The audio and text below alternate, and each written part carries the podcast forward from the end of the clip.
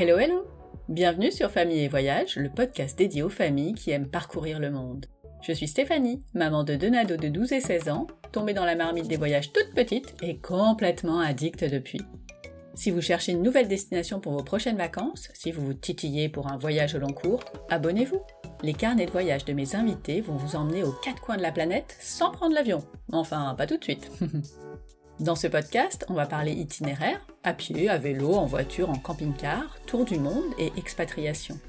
Les parents voyageurs vont vous donner plein d'idées d'activités à faire avec les enfants, leurs bonnes adresses pour goûter les spécialités du coin et, bien sûr, leurs meilleurs ratés.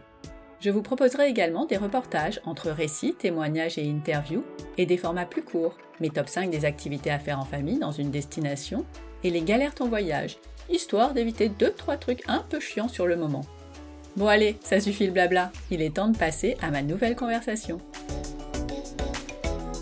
On se retrouve pour un nouvel épisode de la saga d'Aurore en tour du monde en famille. Si vous n'avez pas écouté les deux premières parties, mettez sur pause, prenez un thé, voire deux, et commencez par les épisodes 72 et 73. Aurore, Axel et leur fille Charlotte et Juliette sont revenus de leur tour du monde d'un an en août dernier. Un an pendant lequel ils ont parcouru la Colombie, les Galapagos, le Pérou, la Bolivie, l'Argentine, les États-Unis, la Polynésie, le Cambodge, le Vietnam, l'Australie, l'Afrique du Sud et enfin le Mozambique. Toujours aussi waouh! Nous nous sommes quittés la semaine dernière aux portes des États-Unis, un pays qui n'était pas prévu mais qui est devenu nécessaire pour l'étape suivante. C'est donc là que nous reprenons notre conversation qui nous mènera jusqu'au Vietnam. Allez, c'est parti pour la troisième partie du carnet de voyage d'Aurore autour du monde. Je vous souhaite une belle écoute. Bonjour Aurore. Bonjour. Bon, on s'est quitté, vous étiez en Argentine et euh, je me souviens avoir dit que vous alliez donc dans un nouveau pays qui n'était pas prévu dans votre tour du monde. Donc euh, explique-nous rapidement ce qui a fait que vous êtes allé dans ce pays-là et pourquoi vous avez choisi d'y aller. Donc on était en Argentine effectivement et euh, notre premier itinéraire on l'avait conçu euh, de façon à ce que ce soit assez logique en termes de trajet et de passage de frontières. Et donc normalement on devait passer au Chili parce que on rêvait d'aller euh, sur l'île de Pâques et que l'île de Pâques n'est qu'à 4 heures d'avion de Tahiti et que donc ça faisait des étapes parfaites pour arriver jusqu'à la Polynésie.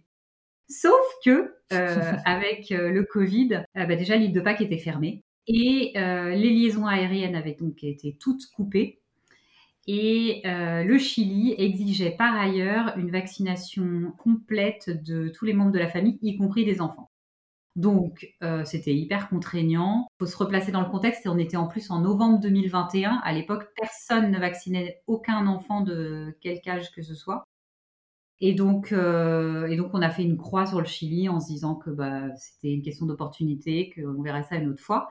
Et la seule possibilité, en fait, de rejoindre la Polynésie, qui pour le coup était une étape euh, qu'on voulait vraiment pas rater, parce qu'on a des amis qui habitent là-bas. Et, euh, qu'on leur avait promis juré qu'on venait les voir, bah, c'était la seule option possible, c'était les États-Unis. Donc, changement de programme total. Euh, voilà, on ressort les cartes euh, euh, et, on refait un itinéraire en se disant, bah voilà, il faut rajouter les États-Unis. Et on ne pouvait pas y passer seulement trois jours ou deux jours pour du transit. À l'époque, ils exigeaient, pour rentrer en Polynésie, d'avoir 15 jours consécutifs passés sur le territoire américain. Donc, grâce à quoi on s'est retrouvé à, bah, à prévoir un road trip qui était pas du tout imaginé au début sur, euh, sur les États-Unis. Donc vous avez fait quoi? Et donc on est parti, euh, on a quitté Buenos Aires un 30 décembre, on a passé la nuit dans l'avion et on a débarqué un 31 décembre à 17h à Las Vegas. Parce qu'on s'est dit tant qu'à faire les choses, euh, autant se marrer un peu. Ah bah oui, t'as raison. Et donc on a passé le nouvel an à Vegas, ce qui est assez marrant franchement. Et euh, Vegas, il se trouve en fait, c'est euh, le point de départ de plein de, road trips en fait dans les grands parcs américains. Enfin, c'est une des options possibles. Donc voilà, donc on est parti de Vegas, on avait loué une voiture, donc euh, changement de mode de transport par rapport à ce qu'on faisait depuis le début. Et on a pris une voiture et pendant 15 jours et demi, on s'est baladé tout autour dans les grands parcs, donc bah, déjà le Grand Canyon qu'on connaissait pas, euh, Monument Valley, on est allé à Zion, enfin voilà, on en a fait un certain nombre. Et en fait, on a fini notre road trip à San Francisco. qui était là le point de départ pour aller prendre l'avion pour, pour la Polynésie. Donc on devait rester 15 jours, mais les choses ne se sont pas passées comme prévu, parce que sinon c'est pas oh, drôle. tu vois, c'est pas moi qui, qui fait durer l'épisode. C'est ça. et, en fait, il se trouve que pas de bol, on a attrapé le Covid. Ah mince. Bah, c'est vrai qu'on arrivait de, de, pays où on avait vu personne pendant des mois, et là on a fait un bain de foule à Vegas. Euh, et je pense que dès qu'on a posé le pied sur le pays, euh, on a attrapé euh, tous les quatre le Covid. Et donc on l'a chopé bah, les uns derrière les autres en fait. Ce qui fait qu'on a traîné un Covid familial pendant, bah, pendant plusieurs semaines. Et donc impossible de prendre l'avion évidemment. Il fallait attendre que tout le monde repasse bah, en négatif.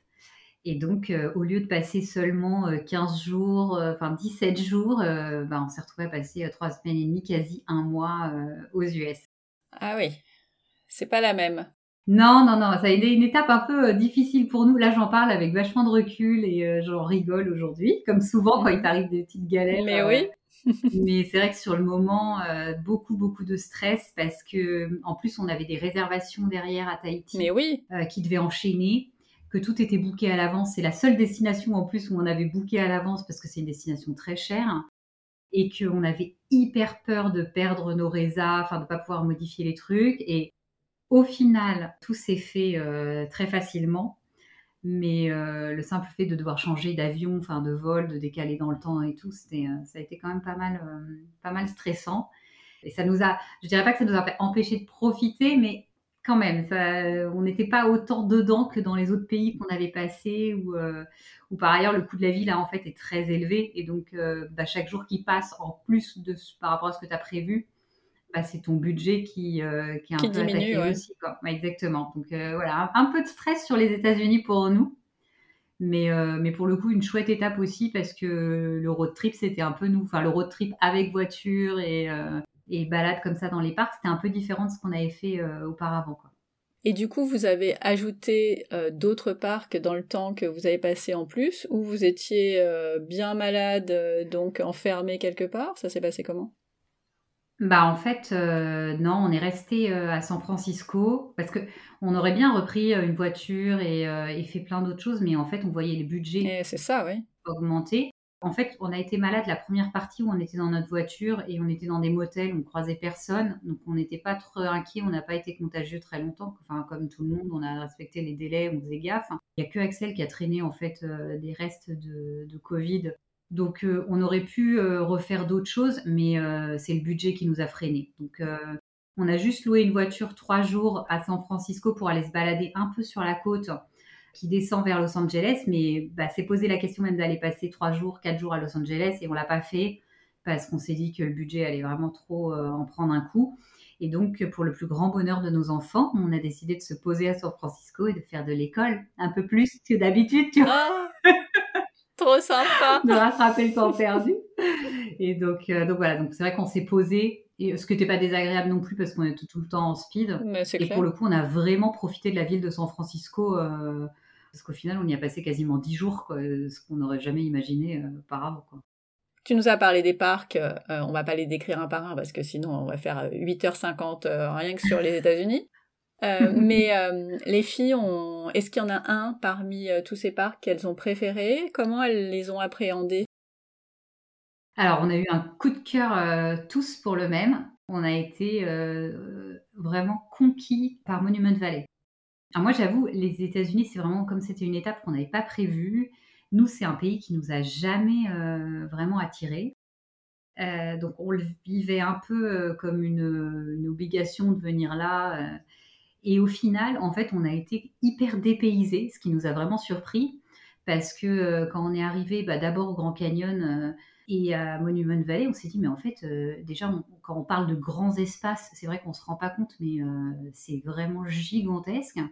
Et Monument Valley, ça nous a un peu tous sciés parce que euh, effectivement, on s'est retrouvé devant ces immenses blocs euh, de pierres devant nous, euh, vraiment gigantesques. Ça nous a même rappelé un peu la Bolivie, l'Argentine dont on arrivait. Ah, c'est fou. Parce que, ouais, ce, côté immensité en fait.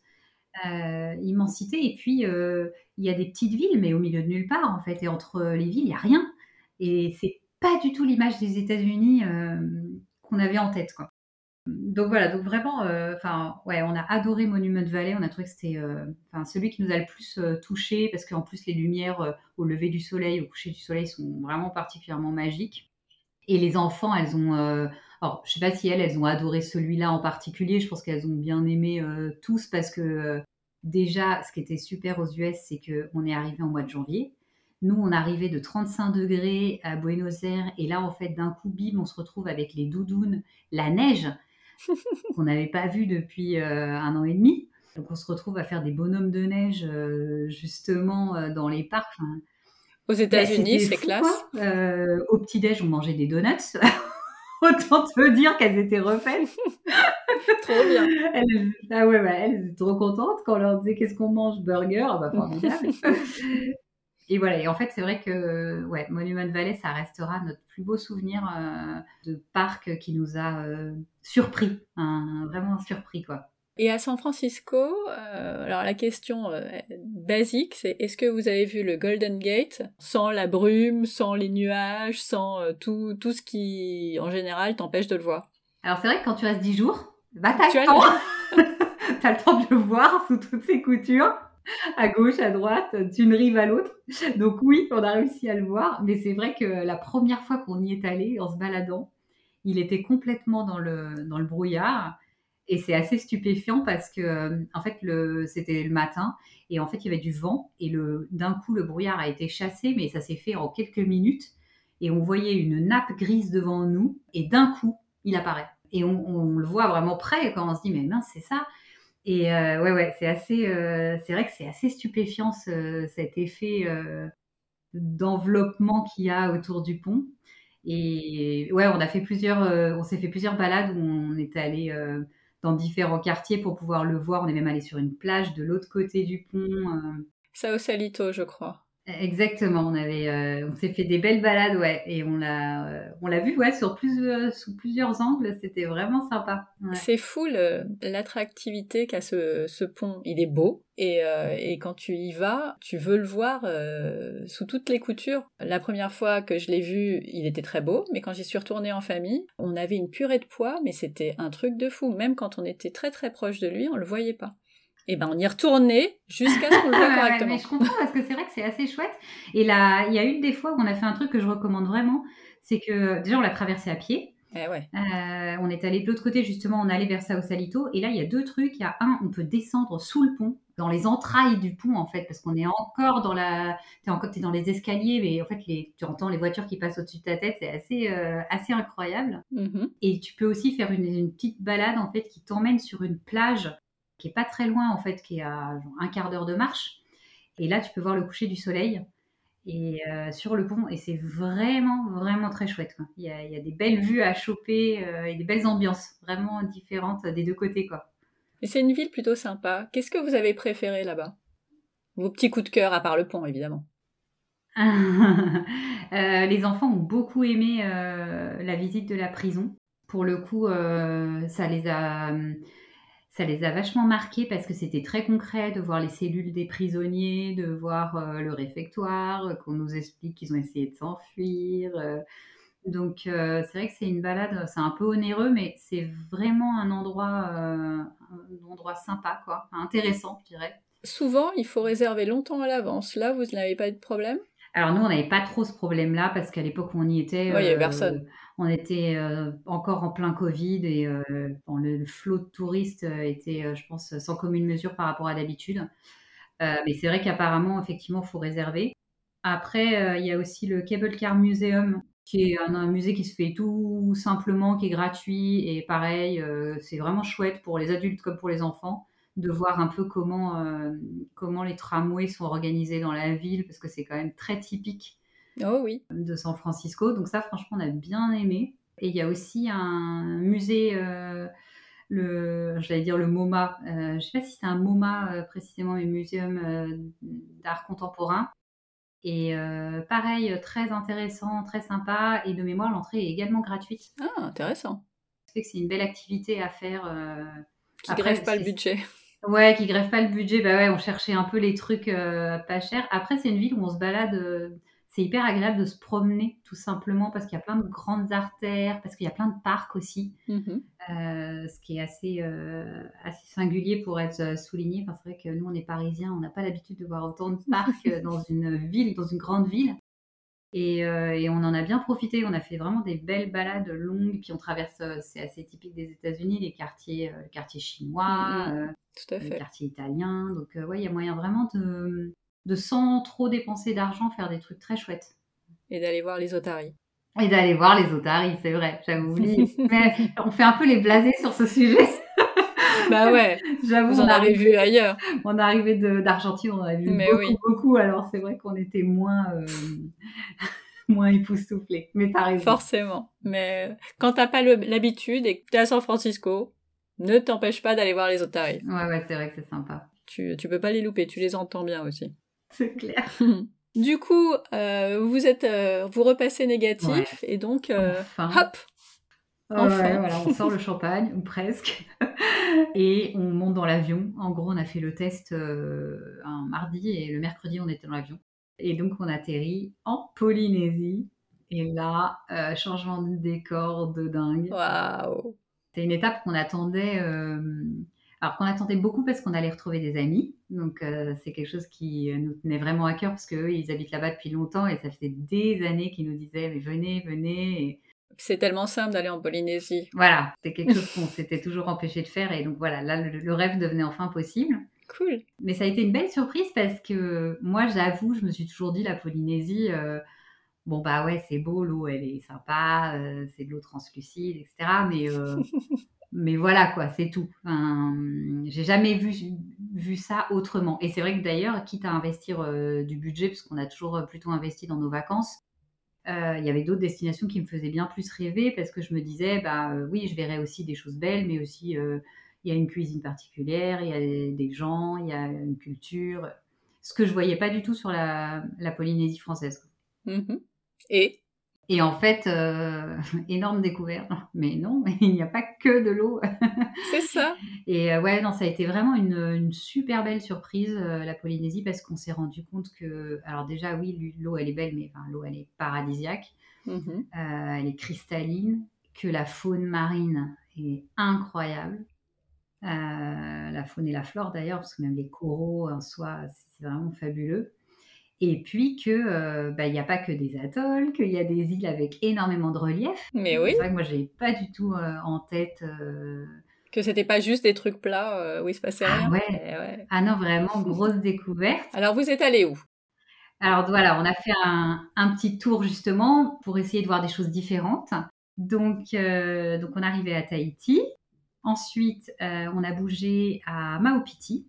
Donc première euh, petite île, euh, gros coup de cœur tout de suite parce que c'est une toute petite île, euh, assez peu de monde, très préservée du tourisme parce que bah, déjà les hôtels n'ont pas le droit de s'y installer. Il n'y a que des pensions.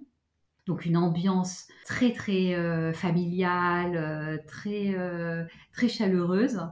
Euh, et puis un décor euh, absolument euh, paradisiaque, puisqu'il y a un lagon qui, fait, je pense, toutes les nuances de bleu turquoise qu'il peut y avoir. C'est quand même assez sidérant quand on est devant. Et puis à Maupiti, deux activités phares enfin, voilà, qui resteront dans nos mémoires, je pense, toute la vie, comme dirait ma fille. C'est un, une rando qui te permet de monter en fait sur la montagne qui surplombe le- l'île et qui donne une vue euh, sur tout le lagon et l'océan derrière. Donc là, euh, en termes de nuances de bleu, euh, je pense que C'était pas mal. Ah ouais, c'est vraiment hallucinant. La rando était pas simple avec les enfants parce que ça glissait pas mal, qu'il y a des endroits où il y a des cordes, mais elle trouvait ça marrant. Enfin, c'était vraiment sympa. Et quand tu arrives là-haut, tu vois cette vue, c'est vrai que tu es récompensé de- des efforts fournis. Quoi. Vraiment topissime. Et l'autre chose bah, qui a encore plus plu aux enfants, pour le coup, c'est qu'on avait fait une sortie euh, toute la journée en bateau et on est allé nager avec des fameuses raimentas. Waouh. Et donc là, j'avoue, même nous, enfin moi, j'en avais jamais vu de ma vie.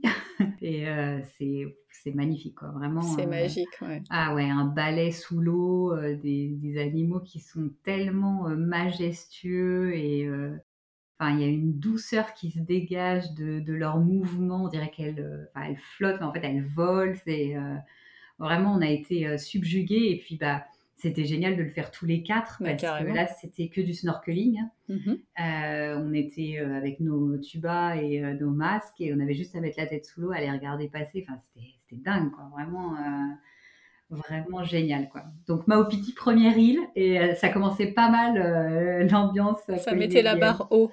Ah ouais, carrément. En plus, on était dans une pension où la dame, elle nous faisait des bons petits plats. On mangeait euh, du poisson, euh, du thon, euh, du thon cru, au lait de coco, des, des bananes flambées. Non mais rien que d'y repenser, je, je suis émue, quoi. Le poisson au lait de coco, c'est quand même un truc. Mythique. c'est mythique.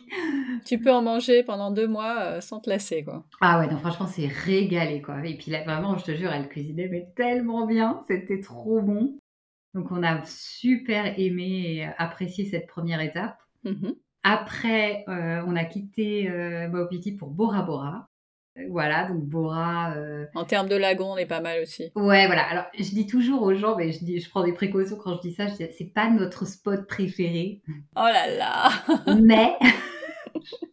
mais forcément, parce que c'est plus euh, touristique, euh, il y a beaucoup plus, bah, il y a plus d'infrastructures. Ah oui, ça donc c'est sûr. ça, ça, ça a pas le charme justement de, de Maupiti, qui- qu'on appelle d'ailleurs la petite Bora, parce que c'est un peu la même chose, mais préservé du Un tourisme. peu sauvage encore, ouais. Voilà, mais c'est vrai qu'après, oui, le lagon de Bora, c'est euh, quand même tout aussi, euh, tout aussi beau. Et, euh, et à Bora, on a passé, on s'est arrêté une semaine quasiment Ah oui, parce qu'on voulait passer notre niveau de plongée.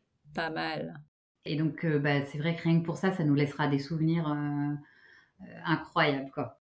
Ouais, c'est c'est pas mal de faire ça euh, à Bora Bora sur ton carnet de plongée, c'est euh, ça en jette un peu. C'est vrai, mais au-delà de ça, même, je le conseille vraiment aux gens euh, qui ont cette possibilité-là, parce que je sais que c'est quand même un coût. Mais euh, apprendre à faire de la plongée dans des eaux euh, comme celle-ci, où finalement la mer est une piscine, c'est extrêmement facile. Ça met très vraiment, vraiment en confiance en fait tout de suite, et puis ça te permet de voir des choses extrêmement belles tout de suite. Et euh, enfin voilà, c'est une super expérience. C'est sûrement plus facile que euh, dans des pays où par ailleurs tu parles pas forcément la langue. euh, et euh, c'est vrai que ouais, je, je recommande. Et est-ce que les filles euh, ont pu tester aussi? Ouais, c'était trop bien. Euh, alors d'abord, on a fait toutes les trois un baptême parce qu'on n'avait jamais plongé. Axel, lui, il avait déjà son niveau 1. Euh, donc on a fait un baptême toutes les trois, puis il est venu avec nous, euh, lui, en plongeant normalement. Euh, donc euh, c'était trop bien parce que même Juju, elle avait des petites bouteilles, tu sais, un format euh, beaucoup plus petit que nous. Alors moi et Charlotte, on est restés plus longtemps. Elle, ils l'ont remonté un peu plus vite parce que bah, elle était plus petite, elle commençait à avoir un peu froid. euh, mais tout le monde a adoré. Enfin, on était tous au taquet. Et voilà. Et en fait, après ça, moi, j'avais décidé de passer mon niveau. Et en fait, on a fait aussi passer à Charlotte un niveau, alors qui a, a un nom un peu particulier parce que comme elle a moins de 12 ans, euh, tu peux pas euh, avoir accès aux mêmes certifications euh, que les adultes, mais, euh, mais ça lui permet de plonger. Et elle a pu replonger ensuite. Et, et même d'ailleurs dans notre dernier pays qui était le Mozambique. Et c'est sympa parce que ça lui a fait découvrir un sport euh, qu'on Mais n'aurait pas oui, eu l'habitude, enfin l'opportunité de pratiquer autrement. Et, et maintenant, en fait, quand, en grandissant, elle pourra compléter sa certification. Et, mais ce sera plus facile pour elle que de s'y Ah mettre bah, de zéro. quoi. Eh ben écoute, nos enfants ont un point commun, ils ont euh, tous commencé à plonger euh, en Polynésie. Et ça, c'est quand même pas, euh, C'est vrai. c'est pas facile euh, à pas placer dans une Non, conversation. parce que- ouais.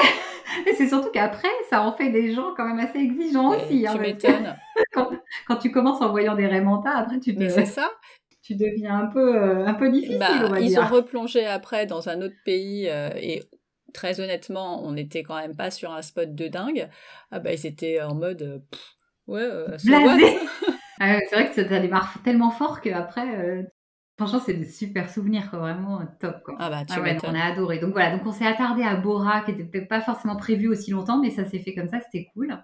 Et après, on a bougé à, euh, dans l'ordre, je sais plus, Fakarava. Ouais. Euh, justement, en fait, on voulait euh, tester un relief différent. Et pour Plat. Fakarava, voilà, donc ça fait partie de l'archipel des Tuamotu.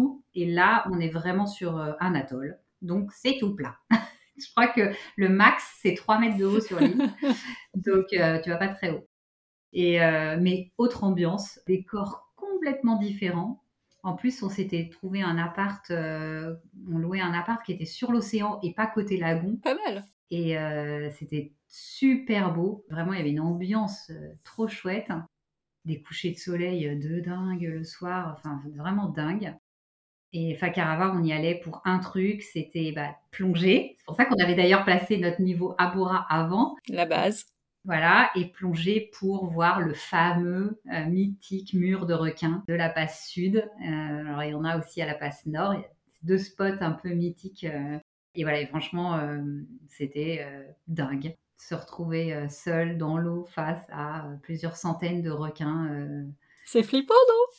Alors étonnamment, non. Et d'ailleurs, c'est drôle parce qu'il n'y a pas longtemps, on a replongé et il y avait que, c'est un jour, il y a eu que deux requins. Et en fait, ça fait plus peur d'en voir un ou deux ah. que de voir un mur où finalement, ils sont dans leur truc tous ensemble et euh, on a l'impression qu'ils ne nous voient pas. On est spectateur d'un espèce de, de ballet euh, qui s'orchestre sans nous. Alors que quand tu es tout seul avec tes deux requins en face de toi, et eh ben tout de suite, ça rappelle quelques films. Et j'avoue, j'ai plus flippé, tu vois, euh, d'en voir deux que d'en voir 200. Ok. C'est marrant. C'était quoi comme requin? Alors là, c'était des pointes grises. Après, il y avait euh, des pointes noires aussi. Mais ouais, c'est sidérant. Enfin, franchement. Un mur de requins, ouais, ça doit être impressionnant. Ah ouais, c'est vraiment hyper impressionnant. Et puis, alors pour le coup, là, on a plongé sans les enfants. Bah oui. ouais, je sais pas, j'étais pas, pas sereine, sereine avant. et donc on a plongé euh, tous les deux. Et euh, par contre, après, elles, elles ont pu, euh, elles ont fait des snorkeling sympas. Et c'est vrai que sur Fakarava, il y a aussi des, des Napoléons, donc des poissons énormes. Vraiment, j'ai jamais vu des Napoléons aussi gros. Et on les voyait, il n'y avait même pas besoin de, de, plonger. Quand on les voyait du bateau, l'eau, elle est tellement translucide que ah, c'est assez, euh, assez fou. Quoi. Donc, ouais, Fakarava, autre ambiance. Il y a, des, il y a toute euh, la passe sud, en fait, il y a toute une plage en fait, de sable rose. Euh, donc, c'est pareil, c'est vraiment stupéfiant quoi, de, voir. Ça doit être trop beau. Ah ouais, c'est magique, vraiment, ce sable rose. Et puis les petits requins qui passent, mais vraiment à 2 mètres de toi, hein, même pas, limite qui passent entre tes jambes. Ouais, c'est vraiment exceptionnel. Quoi. beaucoup, beaucoup aimé. Quoi. Et puis très, cette île, euh, il y a assez peu de touristes objectivement euh, qui viennent et donc c'est très sauvage quoi. Tu prends tes vélos, tu vas faire un petit tour euh, vite fait. Enfin... Oui, tu fais le tour de l'île en pas longtemps. Ouais, franchement. Alors c'est un peu étendu quand même. Ça, c'est toute une bande de terre assez longue, donc tu peux quand même. Il y a un peu de. Quand même. Ouais, ouais, ça peut être assez long. Mais, mais en même temps, il n'y a rien. Quoi. Enfin, donc, tu peux t'arrêter où tu veux, tu te poses. Enfin, euh, ouais, une autre ambiance, quoi. Et vraiment, euh, pareil, je le conseille. Euh, enfin, je trouve que, enfin, nous, ce qui nous a plu, c'est que c'était très différent de, des deux premières îles qu'on avait vues, où il y avait beaucoup de relief, beaucoup de montagnes. Et là, voilà, autre, autre style avec, avec un atoll. Donc, très chouette, quoi. Bon, et après, vous êtes allé où? Et après Fakarava, on a fini à Moorea. Euh, juste en face de Tahiti. Je me disais quand même, impossible de, partir sans passer par Montréal. Non, on est allé à Montréal aussi et euh, pareil, euh, on s'est posé un petit peu, on a trop aimé. bah là, retour des reliefs, retour des bah montagnes. On a fait des super belles randos, pareil, dans la montagne, avec des points de vue trop beaux sur le lagon. c'est c'est magique. Comment, comment, décrire Ah ouais, ouais, c'est vraiment beau quoi. Enfin, tu manques de mots au bout d'un moment. Ouais, t'épuises en fait un peu tout le champ lexical. C'est ça, tous les bleus, tu les as passés, les verts aussi, du coup, parce qu'avec euh, la végétation, euh, c'est quand même très très vert. Ah ouais, franchement. Euh, magique, extraordinaire, dingo, enfin, c'est fou quoi. Ouais, non, ça. nous a beaucoup plu, beaucoup plu. Et puis, alors Montréal, c'était sympa aussi parce que c'est plus touristique pour le coup. Euh, mais on a eu plus de contact aussi avec les gens, donc euh, très très sympa, euh, même rien qu'à la pension, enfin à l'appart qu'on avait loué, les gens étaient super gentils, toujours prêts à te rendre service en fait. on a eu une galère, on avait, on cherchait à louer une voiture pour mourir, parce que c'est quand même une île qui est assez grande. Et en fait, le loueur nous a planté j'avais trouvé un plan sur internet en mode euh, pas trop cher et en fait bah, au, moment de descendre du ferry, euh, bah, le gars il m'appelle, il me dit bah non finalement Ah mince, ah ouais, c'est pas je cool ça. pas la voiture, voilà, un faux plan bien comme il faut. Et en fait, bah, on s'est retrouvés bah, en galère à devoir prendre un taxi pour aller rejoindre notre hôtel. Et la dame à l'hôtel, hyper sympa, a remué ciel et terre pour qu'on arrive à trouver euh, bah, un autre plan voiture. Elle a passé je sais pas combien de coups de fil et tout euh, pour euh, nous trouver une solution. Quoi. Et elle nous a trouvé une voiture. Enfin, c'était vraiment à 20h le soir pour le lendemain matin. Bon, pas l'idéal. quoi. Et ben, ouais, trop sympa. Vraiment hyper facilitant quoi. Et ça c'est très très propre à la culture polynésienne. c'est quelque chose qu'on dit, mais on s'en est rendu compte en étant sur place. les gens sont toujours gentils super attentif en fait euh, à vos besoins. Euh, enfin, on été vraiment conquis quoi. Est-ce que vous avez fait euh, des sorties particulières Vous avez découvert des endroits, des restos peut-être Il y a pas mal de trucs assez connus sur Moréa et les gens se, se refilent les adresses les uns les autres. Ouais, alors c'est vrai qu'on a fait quelques restos. Bah, il y avait plus en mode un peu plaisir, quoi, parce que c'est vrai qu'en Polynésie, ça monte vite. Il y avait euh, sur la plage des Tipaniers, il y a un resto. Euh, voilà, c'est un peu le grand classique, mais il faut rendre quand même à César ce qui appartient à César. C'est ça. L'adresse est plutôt sympa, la vue est dingue.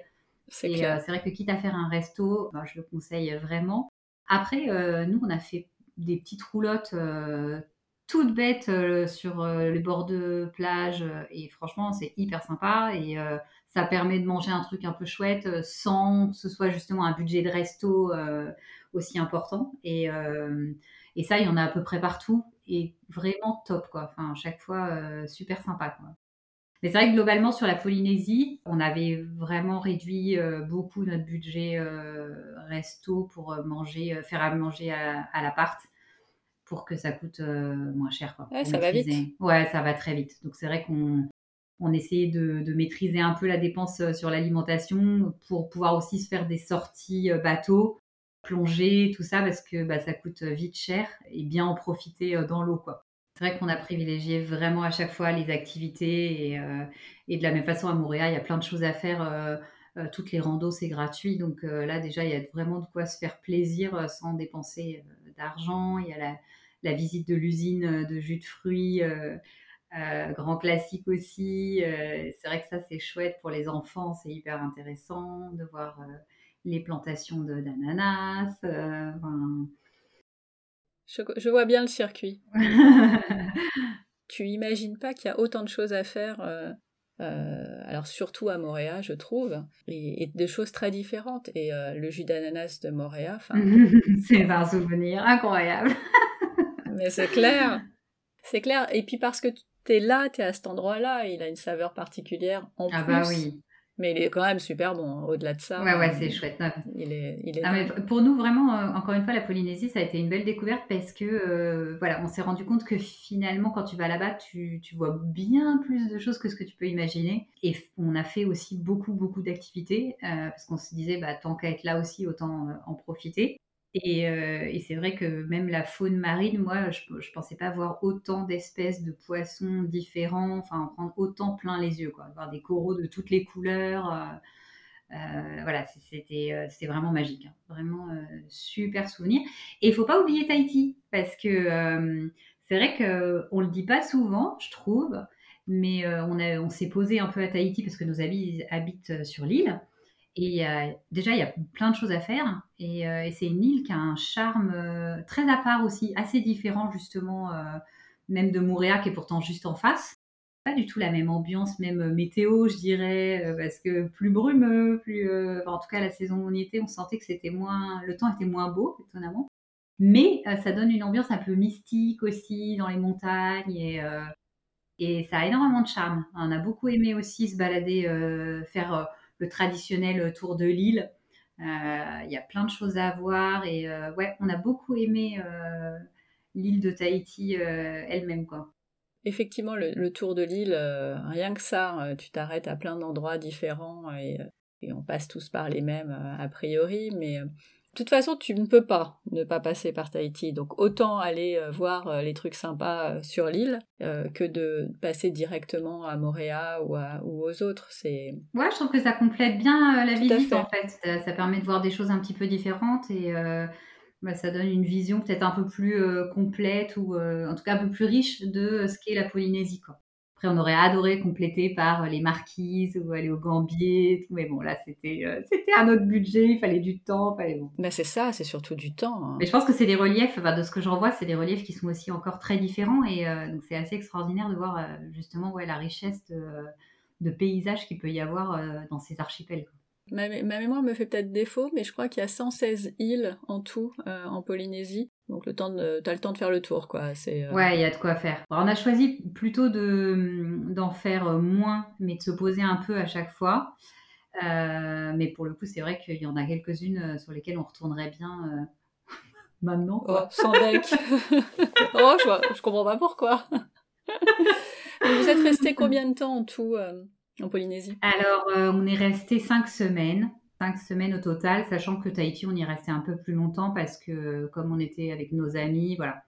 Après, dans les îles elles-mêmes, on, on était contraint par euh, le pass euh, avion qui fait que 30 jours. Donc, dans tous les cas, tu es quand même un peu obligé de. Ou alors, après, il faut prendre un autre pass, mais qui coûte plus cher. Oui, c'est déjà pas donné à la base. Voilà. Donc, euh, donc c'est vrai qu'on a fait en sorte que ça tienne euh, sur, euh, sur 30 jours. Après, on avait quand même contourné un peu le truc pour Montréal en y allant en ferry et pas en avion pour gagner un peu de temps. Et donc, c'est pour ça que ça faisait en gros les 30 jours plus un peu plus pour aller à Montréal. Un peu de rab.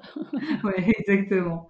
Mais voilà, 5 semaines, semaine et demie avant de changer. Pour le coup, on savait en plus qu'après, on allait changer complètement d'environnement ah parce qu'on changeait de continent. Donc, euh, Et ça, vous avez réussi à faire ce qui était prévu au départ? Ah, non. ah bah non. Ah bah non, sinon c'est pas drôle. Ah, non. Alors on va où? fait, Alors normalement, on devait aller en Australie. Euh, sauf que l'Australie était en train de réouvrir, mais elle ouvrait que du côté euh, est, alors que nous, à la base, on avait plutôt prévu d'aller côté ouest. Et puis, il n'y avait pas beaucoup de vols, c'était très cher. Et euh, donc, rapidement, on s'est rendu compte que euh, c'était une folie, c'était pas très cohérent avec notre budget. Donc, on s'est dit, tant pis, on squeeze l'Australie. Et après l'Australie, on avait dit qu'on irait en Asie. Donc, on s'est dit, bah, on part tout de suite sur l'Asie et puis on restera en Asie, on verra ce qu'on fait. Donc, on est parti pour le Cambodge. Euh, donc, étape suivante, Phnom Penh. Ah oui, ça change. Hein. Alors là, tu arrives, ambiance 35 euh, degrés, ressenti 50, euh, avec l'humidité dans l'air, un truc de fou, quoi. Trop bizarre, parce qu'en plus, bah, il y a quand même de l'humidité aussi en Polynésie, mais pas du tout le même ressenti de température. Et donc, on se retrouve dans cette, euh, dans cette atmosphère euh, chaude, euh, enfin, où tu es tout le temps en train de dégouliner. Mais hyper heureux d'arriver en Asie, dans ces ambiances qui grouillent de partout, des tout à tous les coins de rue, ça klaxonne. Ah ouais, c'est différent. C'est différent, mais enfin ouais, vraiment trop content d'être là, de voir les stands de rue, de nourriture de rue partout.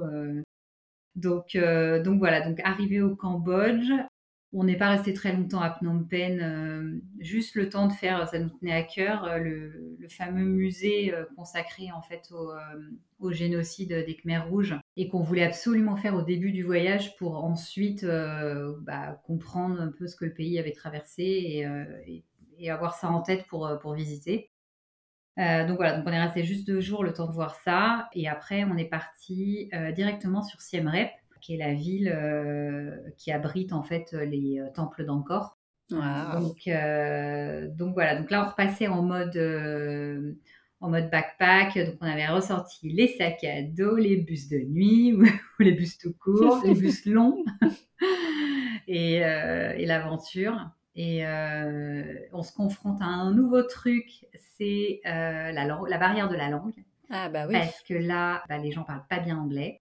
Ils n'ont pas vu un touriste depuis deux ans, donc euh, je pense qu'ils ont aussi moins parlé anglais et donc on se rend compte que la communication ça va pas être simple. Mais bon, ça voilà, ça plonge dans une ambiance euh, déjà très chouette. Et, et on passe une semaine. on s'est vraiment posé à Siem Reap parce qu'on voulait profiter des temples d'Angkor et retourner euh, encore et encore hein, pour faire la blague euh, habituelle. Ouais, très très sympa euh, de pouvoir profiter des temples avec personne dedans. on était vraiment seul au monde. Vous pouviez faire les visites tout seul ou vous avez eu un guide pour comprendre un peu plus Tu peux les faire tout Les seul, mais euh, c'est un peu dommage. Euh, nous, ce qu'on a fait, c'est qu'on a pris une journée entière avec une guide Ah, super. francophone pour que les enfants puissent comprendre oui. et euh, qui nous a baladés euh, pendant une journée dans les principaux temples. Et euh, ce qu'on a fait les jours suivants, c'est qu'on y est retourné avec juste le tuk-tuk, pour le coup en autonomie. En fait, notre guide, alors, elle était très bien, elle était euh, adorable, euh, mais elle était hyper technique. Et c'était vraiment une experte. Trop. et ouais, trop. Et surtout avec des enfants, en fait. C'est-à-dire que toi, en tant qu'adulte, tu peux euh, te forcer un peu. euh, mais pour les enfants, c'était un peu rude parce que de 8 heures le matin jusqu'à 16 heures, euh, c'était un peu indigeste, quoi. Donc, on a fait qu'une journée. Et après, on a fait tout seul. Et euh, avec tout ce qu'elle nous avait donné, je dirais, euh, la veille, on avait une sorte de bagage euh, pour mieux comprendre ce qu'on voyait et, euh, et, et le faire tranquillement, un peu plus à notre rythme. Et, euh, et voilà, et on a entrecoupé deux jours où on est resté à l'hôtel pour travailler, pour se reposer. C'est vrai que la chaleur à ce moment-là était très très Ouais, c'est forte. dur ça. Et donc ouais, il y a des, il y a un jour où on s'est dit non, aujourd'hui on reste même euh, à l'hôtel parce que euh, il faisait chaud, euh, lourd. hein. Enfin, on avait même, euh, on suffoquait. On sentait que nos corps avaient besoin de s'habituer, tu vois, à ce- cette nouvelle atmosphère. Ah ouais, pas facile. non, ouais. pas du tout. Et moi, c'est la première fois que, que je souffrais de la chaleur. Ça m'est jamais arrivé. Je suis quelqu'un qui, au contraire, d'habitude, aime bien euh, quand il est très chaud. Et là, euh, je me disais, mais j'arrive pas à me réguler, quoi. Et euh, ouais, on était, on était un peu KO, un peu sonné, tu sais. euh, Ouais, ouais, je comprends. et euh, donc voilà, c'est pour ça qu'on s'est attardé à Siem Reap, le temps de profiter tranquillement. Et après, on a repris la route pour faire un circuit euh, un peu plus, euh, enfin un peu classique, je dirais, du Cambodge. On avait euh, un visa de 30 jours, donc il fallait que tout ça tienne euh, dans le délai. On est passé par plusieurs villes. On a fait un stop à Battambang. On a fait un stop dans le sud euh, à Kampot, euh, d'où on a un peu euh, rayonné. Kampot, on a énormément aimé. Pourquoi? C'est comment? Alors, euh, c'est dans les marais salants, Ouais. proche de la mer. Donc, et dans les en fait, on est dans la campagne tout de suite. Et euh, donc, rien que pour ça, il y a une ambiance euh, complètement différente, beaucoup plus paisible. euh. C'est une petite ville assez dynamique, qui reste assez petite, même si elle est touristique. Et, euh, et donc, voilà, tu te retrouves tout de suite dans les campagnes. On dormait dans un petit, euh, ce qu'ils appelaient un glamping, ça nous faisait rigoler, hein, parce que c'était pas très glamour, mais c'était plus camping que glamour. ok, d'accord. Mais, euh, mais en fait, on était vraiment dans les marais salants et on était en pleine nature. Et enfin, c'était vraiment chouette. Donc, euh, un peu loin de tout. On avait vraiment euh, bien aimé. On s'est, pareil, on s'est attardé qu'en pote, on s'est dit qu'on y resterait, euh, je sais plus, euh, deux, trois jours. En fait, on y est resté quasiment une semaine. Chaque jour, on se disait, bon, allez, on reste encore demain et puis on verra après. on a fait ça comme ça pendant quatre jours. Et ouais, on a beaucoup aimé. Et surtout, on a fait une rencontre absolument formidable là-bas. Ouais. Euh, un peu par hasard, en fait, on a rencontré un guide pour aller se balader justement dans, les, dans les campagnes. Et euh, enfin, c'est c'est un type qui est extraordinaire. Quoi. Et euh, il était adorable avec, euh, avec les enfants. Euh, Mister Sa. Et ça me fait rigoler parce que maintenant, c'est devenu une petite star. C'est vrai? Ouais, grâce à, ben, franchement, grâce à Insta et aux recommandations qu'on se fait entre voyageurs, ben, Mhm. je connais pas une personne qui est pas passée au Cambodge qui nous envoie pas un message en disant on est passé, on a passé la journée avec Mister Sa. et il est, il est vraiment super chouette parce que avec les enfants, tu vois, il leur, il attrape une feuille à gauche, une feuille à droite, il leur fabrique une bague. euh, on est allé visiter les plantations, oui, parce que Kampot est très connu pour son poivre. Euh, c'est un poivre très réputé dans le monde en fait. euh, et donc on peut visiter les plantations de poivre. Et donc il montrait aux enfants comment on le cueille, comment on l'utilise. il nous a vraiment fait passer. ben, on est resté même plusieurs jours avec lui. On a tellement adoré que le lendemain, on l'a rappelé en disant bah, Tu peux nous faire faire un truc En fait, n'importe quoi, on va juste passer la journée avec toi. Ah, c'est trop bien. Et euh, ouais, ouais, c'était super. Et, et c'était d'autant plus euh, chouette que bah, lui, là, il est, je vais dire, il est jeune. Il a notre âge. Donc il est jeune. il est jeune, il a une quarantaine d'années. Il n'a pas connu euh, lui-même euh, le régime des Khmers rouges, mais sa famille l'a vécu et très durement. Ah. Et, et en fait, il nous en a beaucoup, enfin, il nous en a parlé pour euh, bah, nous raconter ce qui s'était passé, pour nous faire comprendre euh, ce que c'était que ce régime euh, au Cambodge. Et c'était hyper, hyper touchant de partager ce moment avec lui parce que c'est un peuple, les Cambodgiens, un peu comme les Vietnamiens d'ailleurs là-dessus, où ils ont beaucoup de mal à parler du passé parce que parce qu'on ne parle pas de ces choses-là parce qu'on est plutôt taiseux. Quoi. Et là, il y avait une, une, facilité à nous raconter les choses, à nous partager bah, ces drames qui était assez déconcertante et, qui est très très appréciable. on était presque honorés en fait qu'il ose nous confier en fait tous ces secrets de famille. Euh. Enfin voilà, c'est un moment extrêmement touchant, euh, extrêmement touchant et extrêmement enrichissant en fait pour nous euh, de comprendre un peu ce qu'était ce pays au-delà de tout ce qu'on voit quand on va se balader dans les campagnes quoi, ou dans, dans les villes. Vous l'aviez trouvé justement par recommandation d'autres voyageurs? Non, en fait, c'était euh, bah, le monsieur qui tenait le, euh, le glamping. le fameux. Euh, ouais, qui nous en a parlé. Mais je pense qu'il l'avait surtout comme tuk-tuk, tu vois. c'est, parce que quelqu'un me demandait il n'y a pas longtemps, c'est pas vraiment un guide à la base officiel qui fait une visite très cadrée. Il est tuk-tuk qui te conduit à droite à gauche. Mais en fait, bah, comme il, habite ici, il connaît tout. il, il, nous racontait plein, plein de choses sur sur le, pays euh, d'une manière générale. Il voyait qu'on était hyper euh, désireux d'en savoir plus. Et, euh, et il s'est prêté, au jeu. Il s'est prêté au jeu. Ouais, et c'est marrant parce que quand on est rentré le soir, on a remercié notre, notre hôte en lui disant bah, Dis donc, super, franchement, on a passé une super journée, merci de nous avoir orientés vers lui et tout. Et il disait Ah, mais c'est génial parce que je savais pas particulièrement, moi je le connais pas plus que ça. Euh, et donc, bah, tant mieux parce que je garde bien son numéro et je le recommanderai euh, à d'autres voyageurs. Euh. Donc, ouais, ouais, une super belle rencontre. Vraiment, il nous a marqué sur, sur le Cambodge. Bah, ça s'entend en tout cas que c'est, c'était une belle rencontre et que tu es encore ému en fait quand on parle. Ah ouais, ouais, ouais. Franchement, ça nous a beaucoup, beaucoup marqué tous les quatre. Donc, un beau pays, quoi, le Cambodge, top, quoi. Donc après Kampot, vous êtes, vous êtes allé où? On est remonté alors, complètement dans le nord. on est allé dans le Mondulkiri. Donc là, on est vraiment dans les forêts, ou ceux qui l'en restent, parce que la zone est quand même euh, en proie à la déforestation euh, massive. Ouais, exactement. Et on voulait aller faire un sanctuaire euh, d'éléphants. alors, on a longtemps hésité parce que c'est un sujet qui fait beaucoup débat partout.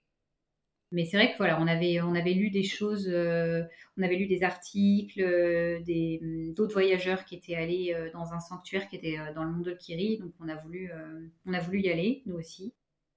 Et bon, on n'a pas regretté parce que pour le coup, justement, c'est une expérience, je trouve, intéressante à vivre avec les enfants, parce que tu vois évidemment les animaux. alors pour le coup, ils sont en pleine nature, c'est des animaux qui, dont on prend soin, qui ont en fait été malmenés dans le passé et qui euh, aujourd'hui sont euh, dans des forêts parce que de toute façon ils sont incapables de revenir à la vie sauvage avec le, passif qu'ils ont.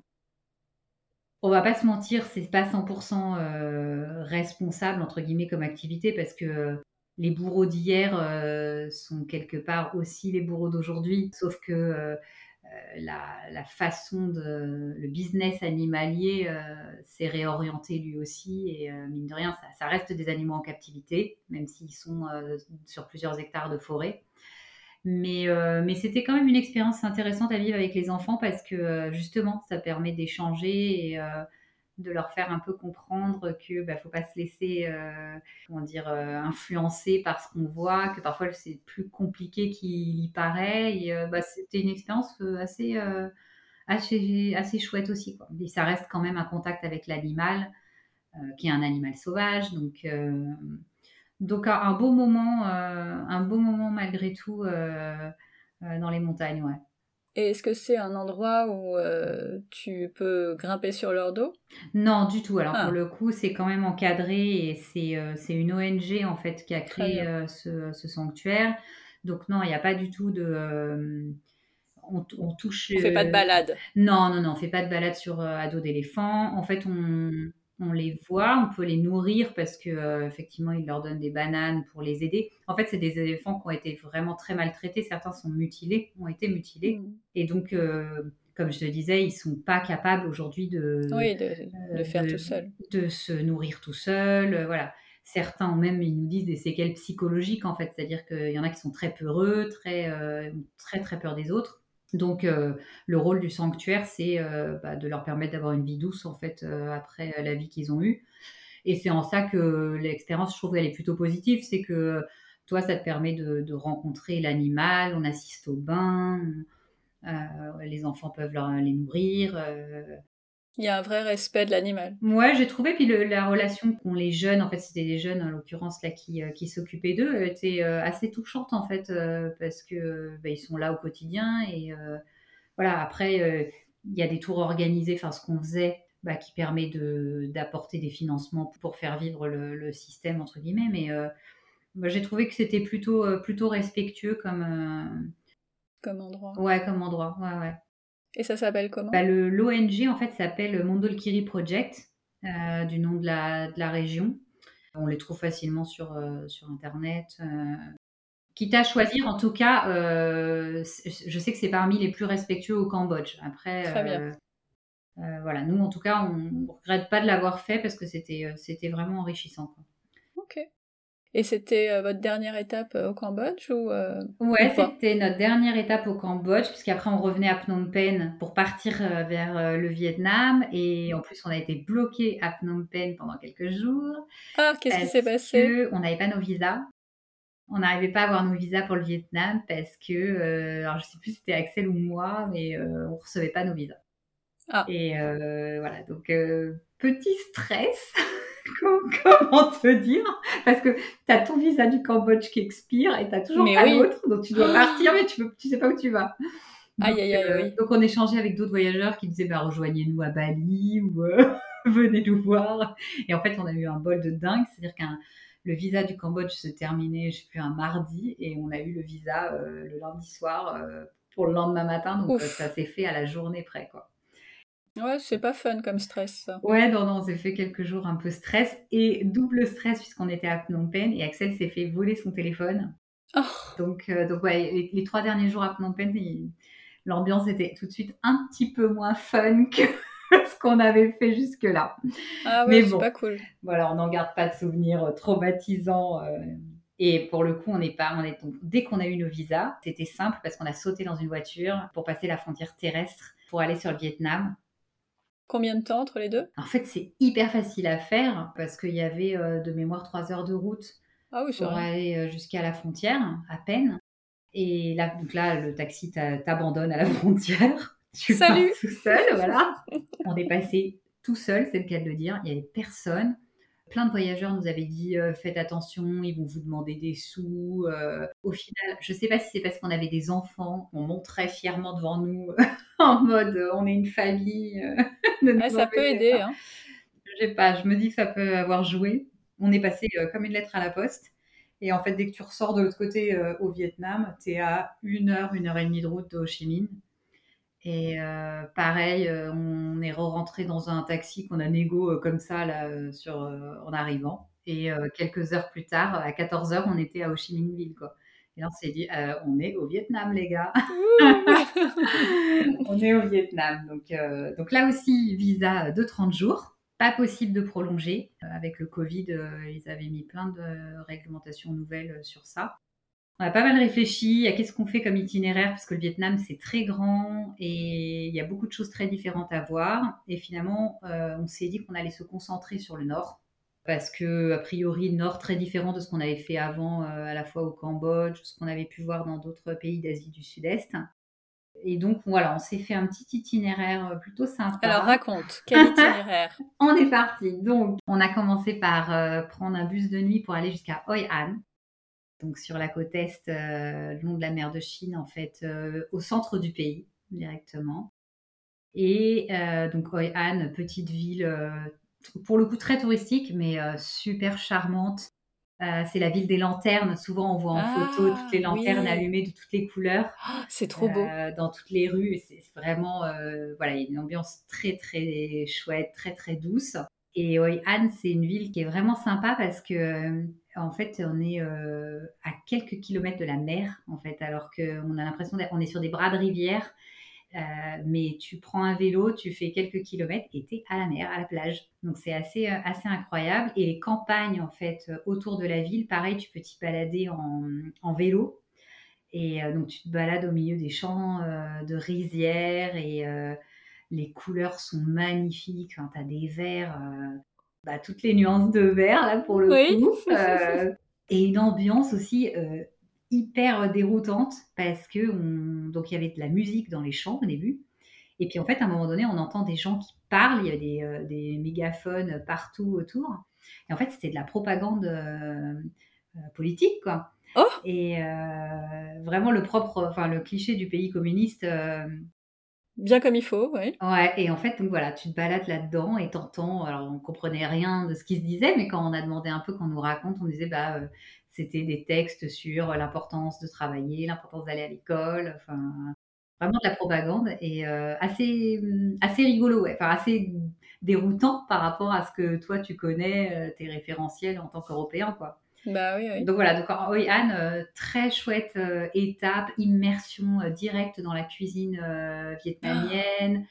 Bah, c'est vrai que quand on aime les saveurs d'Asie avec mmh. toutes ces épices et toutes ces herbes en fait aromatiques, c'est tout de suite. Ah, on était mais. C'était quoi les, les plats? Fais-nous rêver, saliver plus que rêver d'ailleurs. Bah c'est vrai que on avait mangé alors pas mal de légumes quand on était au Cambodge, justement. Oui, on n'en a pas parlé d'ailleurs. Ouais, mais euh, là, on arrive dans une cuisine complètement différente. Donc c'est assez, euh, assez rigolo. Pas mal de bouillons avec euh, des pâtes, et, ouais, encore une fois, plein d'herbes aromatiques. Tu vas avoir du poulet, des viandes en fait différentes. le truc emblématique de, du Vietnam, c'est le banh mi le fameux sandwich banh mi. Mais oui et, euh, et, en fait, pour nous, c'était. Alors, je mets des guillemets, mais euh, une espèce de déception parce qu'on a l'impression on mange des banh mi à Paris. Nous, bah dans notre quartier, on est entouré de, de restos viet. Et en mhm. fait, on a un référentiel banh mi qui est qui est pas le bon bah qui est je pense c'est des Vietnamiens pour le coup qui tiennent ça mais qui tiennent ça à Paris et mais oui ils l'ont adapté qui ont sûrement adapté, intégré des normes de cuisine euh, parisiennes. Et, euh, et, donc rien à voir avec le banh mi. Euh. C'est fou. Ah ouais, franchement c'est assez fou. Et mais donc c'était vraiment rigolo parce que tu fais la comparaison avec ce que tu connais. Et, et, tu te dis, mais attends, mais c'est pas ça normalement. Donc on testait tous les banh mi. Tu t'es trompé.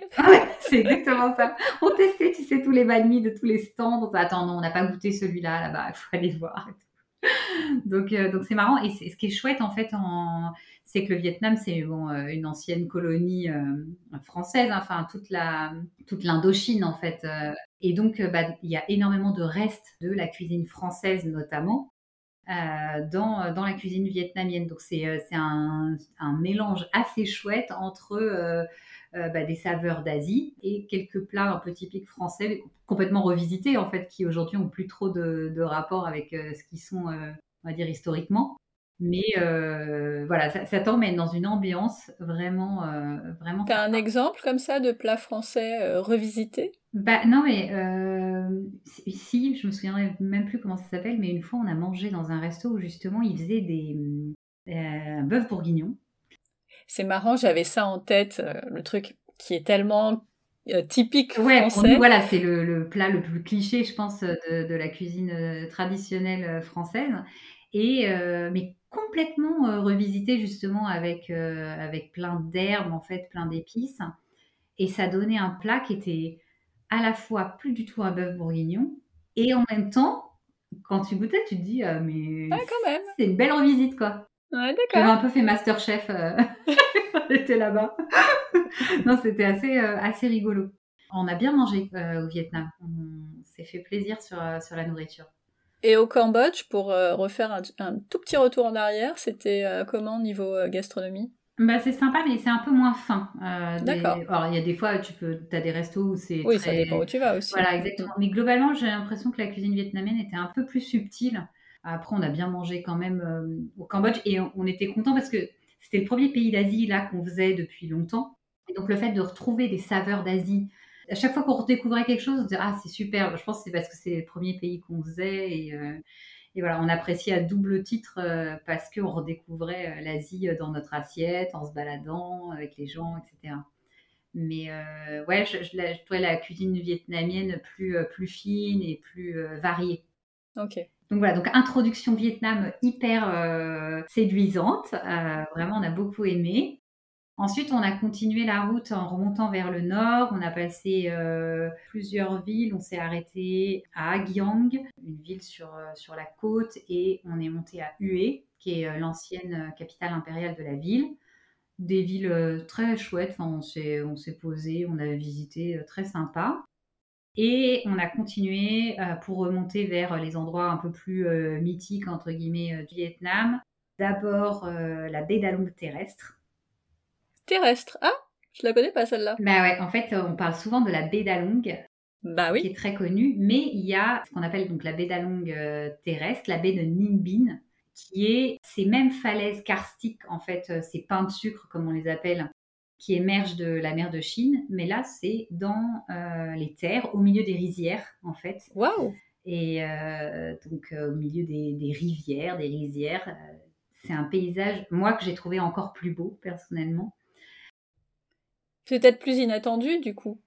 Plus Parce que la baie d'Along, oui, voilà. On la connaît. Sûrement. Euh, effectivement, tu as, moins vu de choses, euh, tu en as moins entendu parler, euh, même si on s'est rendu compte que c'était quand même assez, c'était assez connu aussi. Il y a plein de films très célèbres qui ont été tournés. tu vois, genre, on nous a dit que King Kong avait été tourné justement dans un des endroits qui, se, bah, qui se visitent. Et c'est super parce que tu fais des balades en barque, notamment sur bah ouais, au milieu des, champs de rizières avec ces falaises autour de toi qui montent, euh, qui vont percer les nuages dans le ciel.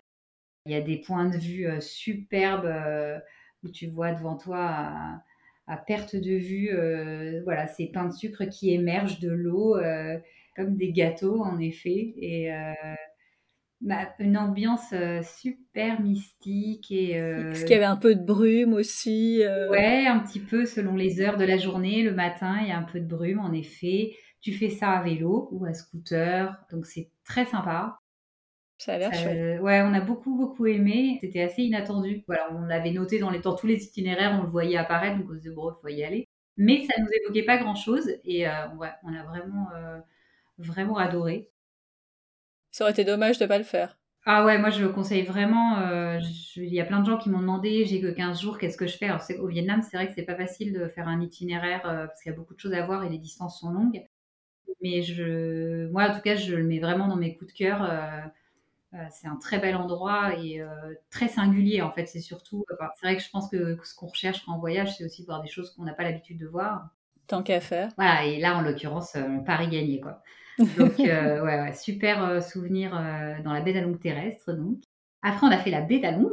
La vérité, c'est qu'on n'a pas vraiment fait la baie d'Along, nous, mais sa copine, la baie d'à côté.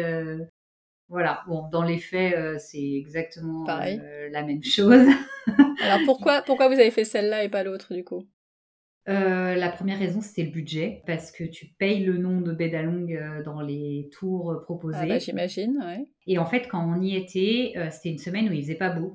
Et en fait, euh, on se disait euh, payer euh, cher et en plus pas être sûr de voir grand-chose parce qu'on va être sous la pluie. Ça nous a un peu refroidi. Donc on s'est dit tant qu'à faire, enfin allons voir. On avait quand même envie d'aller voir ce paysage tant emblématique. et on s'est dit, bah, pas, on n'aura pas de regret si on a dépensé un peu moins, alors que ça pourrait rester une frustration si, à contrario, on a dépensé un budget fou et qu'au final, on n'a pas vu grand-chose. Bon, on a quand même eu de la chance parce que le temps n'était pas vraiment pas dingue, mais on n'a pas eu de pluie, tu vois. Donc rien que ça, on a pu aller euh, sur le bateau, voir euh, justement les falaises. Euh, donc non, on en a bien profité. Après, je pense que c'est encore plus beau avec avec le soleil, mais c'était voilà une ambiance mystique aussi, enfin très très très zen, très reposante. on sent quand même ah ouais, on a quand même beaucoup aimé l'atmosphère. Mais un peu comme à la baie d'Along euh, terrestre. Hein, tu retrouves avec moins de monde. Ce qui est pas mal. Là, la, baie où on était, euh, il n'y avait, euh, y avait pas grand monde non plus. le tourisme a très peu repris encore. Hein. Enfin, faut imaginer en plus qu'on y était au mois d'avril. le pays avait réouvert ses portes 15 jours avant. Donc autant dire, il y avait personne. Et cette petite baie, vous saviez qu'elle existait par les forums ou euh, quand tu as étudié ton programme, ou sur place, en fait, euh, en gros, on vous dit, euh, bon, t'as pas le budget pour ça, fais donc l'autre.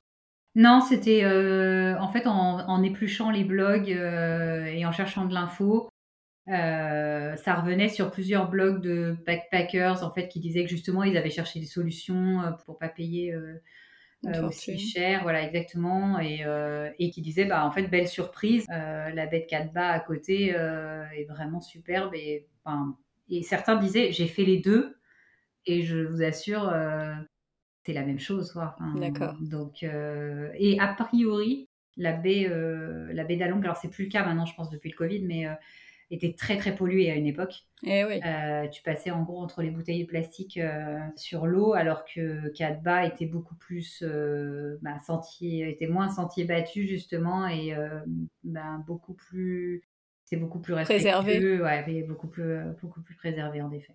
Donc donc voilà, donc on était super contents, enfin, d'avoir fait, ce choix parce que, c'était beau et ça nous a vraiment, beaucoup plu et voilà et après on a continué notre route pour aller jusqu'à la mythique, heu, Hanoï, cette Oui. fois-ci. Donc heu, là, c'est pareil, heu, le Hanoï, heu, la ville qui grouille de monde, tu tu sais pas si tu vas pouvoir traverser la rue, si tu vas pas mourir avant, ou pendant. Oui. Mais c'est ça qui est fou, c'est que tu te à un moment donné, tu finis par te jeter, dans ce flot ininterrompu de voitures, de de de motos surtout, heu, de de de scouts qui passent et tu arrives toujours vivante de l'autre côté. C'est Je dingue. ne sais pas comment, mais je crois qu'en fait, c'est quelqu'un qui nous avait dit ça là-bas: «Vous inquiétez pas, les gens vous laisseront passer» et c'est vrai. C'est vrai. C'est mieux de le savoir avant. Ouais, c'est clair. C'est clair, mais bon voilà, c'est assez marrant cette ville, elle est, heu, on a vachement aimé les gens qui qui prennent le café, heu, partout, heu, ouais d'ailleurs c'est rigolo, heu, là-bas on boit des cafés, alors c'est écrit, heu, C-A-P-H-E et des cafés des cafés à l'œuf, Oui, heu, j'ai vu ça. des cafés, très, très, bah, des recettes extrêmement, originales, extrêmement singulières et que que les gens prennent partout, tout le temps dans la rue. Ils sont assis sur des tout petits tabourets, posés, il y a la culture du café, vraiment, qu'on trouve pas beaucoup, ailleurs en Asie, vraiment c'est très typique à la fois du Vietnam et particulièrement de, heu, de Hanoï, quoi. OK. Est-ce que c'est bon? C'est super bon, mais c'est délicieux. En fait, heu, franchement, ah c'est super bon. J'ai pas les noms des des des cafés qu'on a fait là comme ça, mais heu, j'en ai laissé plein sur Insta, et vraiment, il y a une multitude de d'endroits où on peut boire des trucs, délicieux, quoi, vraiment, très chouette. Et du coup, les filles buvaient quoi? Parce qu'elles ont pas bu les cafés, j'imagine? Heu, non, après on leur faisait tester, mais ils font plein de chocolats aussi, heu, des chocolats un peu glacés, heu, non, ils ont des variantes en fait, donc on trouve aussi des alternatives pour les enfants, heu, sans souci quoi. Vraiment, Parfait. ah ouais, ouais, c'était, heu, c'était très chouette. Donc ouais, on a beaucoup aimé, heu, beaucoup aimé Hanoï. On y est resté, là pas longtemps, mais parce qu'on savait qu'on y revenait, après notre tour et là on est monté tout de suite dans les, dans les montagnes, alors quasiment à la frontière avec la Chine en fait. On est allé sur la ville de Kaobang et heu, là, voilà, vraiment une super belle étape aussi parce que tu es dans les montagnes. C'est là qu'on a vu notamment, heu, moi, un endroit que j'ai beaucoup aimé, c'est la montagne Percée. En fait, heu, tu es dans un immense dans des champs et puis, bah, il y a une montagne qui se dresse devant toi avec un trou au milieu, heu, un peu comme il y a à Moorea, en fait, d'ailleurs, et tu vois à travers, en fait, c'est assez, heu, c'est assez fou, quoi. Voilà, il y avait des il y avait une dame qui travaillait dans les champs et heu, qui parlait évidemment pas un mot de rien d'autre, heu, que de vietnamien et mais juste par le regard, heu, tu arrives à échanger. Elle voulait que je la prenne en photo, elle me montrait mon appareil photo et tout, donc j'ai pris des photos, j'ai montré, enfin, c'était génial, quoi. Vraiment, ça a été un une étape, qui nous a vachement marqués aussi, très, très belle et après on a continué, en fait, on a fait la boucle, ce qu'on appelle la boucle de Hagyang, qui est une boucle qui se fait à moto et heu, alors que nous, on n'a pas fait en moto, heu, qu'on a commencé à faire en scooter et c'est magnifique, quoi. Vraiment, heu, là aussi, les paysages sont incroyables. C'est des lacets, en fait, dans les montagnes. Donc il y a des montagnes vertes, puis au milieu, on voit des comme des serpents, en fait, de route avec la brume qui tombe. C'est sublime, vraiment sublime et alors nous, pas de bol, heu, j'ai fait une chute de scout et Mais non. ouais et je me suis fait mal, mais vraiment mal. Aïe! Heu, grâce à quoi on a écourté un peu. Alors heureusement, je crois qu'on a fait la partie la plus belle, mais on devait continuer un peu et en fait on est rentré à Hanoï parce que bah, là on était dans les montagnes, il y avait rien, rien. Pas de médecin, même, même un gourou pour faire des incantations sur ton pied, il n'y a pas quoi. Et, et, donc on est parti comme ça et euh, voilà, c'était assez. Mais qu'est-ce qui euh, s'est passé? T'es rentré dans quelque chose Mais non, mais même pas le truc euh, débile, quoi. J'étais à un croisement de route. J'ai voulu faire un demi-tour pour prendre la route à gauche et en fait, à l'arrêt avec les gravillons, bah, je me suis, je me suis quoi. J'ai glissé et le, scout m'est ah tombé dessus. Et en fait, trois jours après, donc j'ai fait une radio à, à Hanoï et j'avais une entorse, quoi. Donc j'ai traîné ça pendant pendant quelques mois. Mais heureusement, en fait, ça se goupillait bien. Transition parfaite pour le pays d'après. on s'est retrouvés donc à Hanoï. J'avais fait ma radio. Le mec me dit, vous avez une entorse. Mm-hmm. Et on prenait l'avion le lendemain pour partir en Australie et pour aller découvrir la van life. Donc Axel me dit, écoute, finalement, c'est pas trop mal parce que normalement, t'es plus censé trop marcher ni porter ton sac. On va, on va se poser pendant deux mois, quoi. Ouais. Donc, euh, donc voilà, donc effectivement, bah, on est parti dans l'avion en se disant, euh, bon, bah, heureusement que ça nous est arrivé maintenant. Je sais que vous avez envie de connaître la suite, mais on fait une dernière pause dans le tour du monde d'Aurore et de sa famille et on se retrouve vendredi prochain pour la fin du voyage.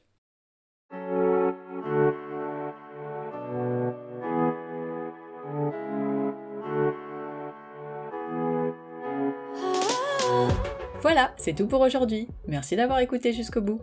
Si cet épisode vous a plu, bah dites-le moi en écrivant un petit commentaire sur Apple Podcast ou sur le blog. Vous pouvez aussi vous abonner, mettre une note 5 étoiles ou le partager autour de vous. Alors je sais qu'on vous le rabâche tous, mais c'est notre petite récompense après tant d'efforts pour vous proposer un chouette épisode. Et ça dit à Apple qu'il faut le mettre en avant. Alors à votre bon cœur, monsieur dame Comme d'habitude, toutes les notes sont sur le blog famille et voyage avec un. Vous voulez ouvrir vos carnets de voyage? Vous aimeriez en écouter un sur une destination particulière? Retrouvez-moi sur Instagram, à famille et voyage, toujours avec un S, underscore, blog. À bientôt pour le prochain épisode. D'ici là, prenez soin de vous, inspirez-vous et créez-vous de chouettes souvenirs en famille.